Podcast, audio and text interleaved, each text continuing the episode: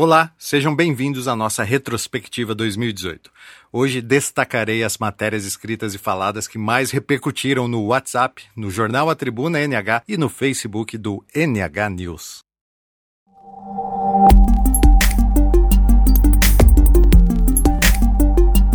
Você se sente seguro em Novo Horizonte? A Serseg Segurança tem a solução ideal para você. Ligue e peça um orçamento. 17 3542 1100. Se preferir, acesse o site www.sersegsegurançaprivada.com.br. NH News.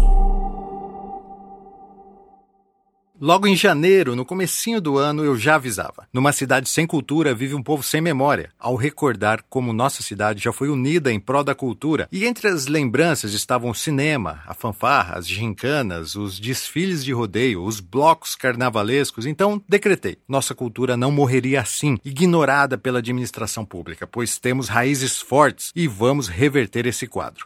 E isso realmente começou a acontecer. Na última sexta, dia 28, o Personalidade Cultural, um evento em reconhecimento a quem promoveu a cultura no ano de 2018, começou a mudar essa triste realidade.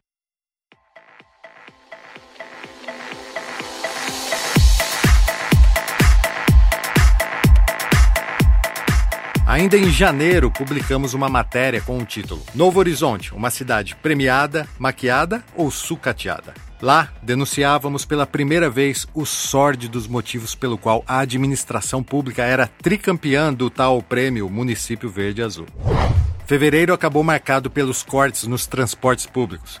Com a matéria 10 motivos para você entender por que o fim do transporte universitário é um golpe, provamos que o que a prefeitura fez ao cortar o transporte dos universitários foi irresponsabilidade política. Março foi o mês da chicotada. A matéria Chicote que estrala em Chico também estrala em Francisco fazia duras críticas aos novo-horizontinos politizados que acompanhavam e pressionavam o governo federal enquanto fechavam os olhos para os desmandos municipais. Em abril lançamos o Cidade Sem Cultura Parte 2, questionando se era justo existir uma diretoria de cultura apenas para manter os cabides de emprego. Em maio, publicamos a matéria a população de NH é boba ou só inocente mesmo? Desenhando alguns exemplos de como somos manipulados pelo poder público sem que muitos percebam. Em junho, os peões invadiram o Centro Cultural de Botas e Chapéu. Essa matéria marcou a mudança do foco cultural no Centro Cultural Gino de Biase Filho, marcado até então pela negação a nossas tradições caipiras. Já com a matéria denúncia, o caso do ônibus encarcerado veio à tona as suspeitas de superfaturamento da reforma do ônibus biblioteca, que nos custou 220 mil e estava abandonado.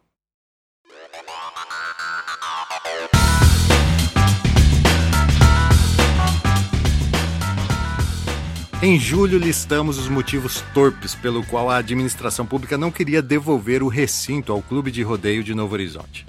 Falamos também sobre a cratera da Marginal, o que acabou indignando a população, pois até a Rede Globo veio mostrar o descaso e nem assim atitudes foram tomadas. A cratera, hoje, está ainda maior, ou seja, nem a Globo conserta o buraco em que Novo Horizonte se encontra. Foi em julho também que começou os entraves, Toshio versus Ideval, uma luta que até agora teve dois rounds e segue empatada, né? Em agosto, publicamos a primeira matéria Direito de Resposta. E enquanto alguns órgãos da prefeitura corriam para esclarecer as denúncias publicadas no NH News, nossos vereadores ignoravam todo o caos que a cidade se encontrava como se não fossem responsáveis por tudo aquilo. O corajoso Raí Ascenso anunciou que ia assumir a bucha, lançando o Rodeio 2018, e os moradores do bairro São José Esplanada começavam uma série de manifestações na travessia da pista, pois, como dizia o título, aquilo era e é uma tragédia anunciada.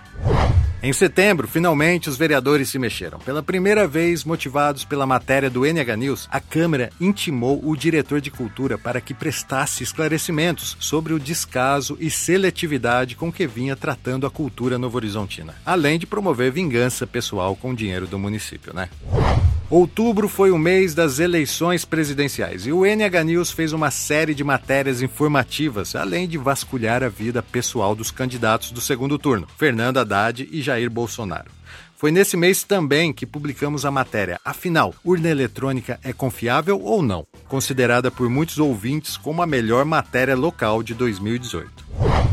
Em novembro, Zibiase, o ídolo do rodeio, nos deixou. E o NH News fez uma homenagem que se tornou a matéria mais compartilhada das redes sociais. Ainda em novembro, falamos sobre as eleições da Câmara, onde o vereador Kleber Gaúcho foi eleito como novo presidente. Falamos também sobre os 124 milhões disponíveis para Novo Horizonte no próximo ano e especulativamente perguntamos: quem será o novo prefeito em 2020? Dezembro acabou marcado com as suspeitas de formação de cartel. Duas matérias sobre o tema ecoaram pelos quatro cantos da cidade. E ainda deu tempo de mostrar os vereadores varrendo a sujeira para debaixo do tapete ao aceitarem a extinção da Funder, uma associação vítima de improbidade da atual administração e com suspeitas de desvio de milhões.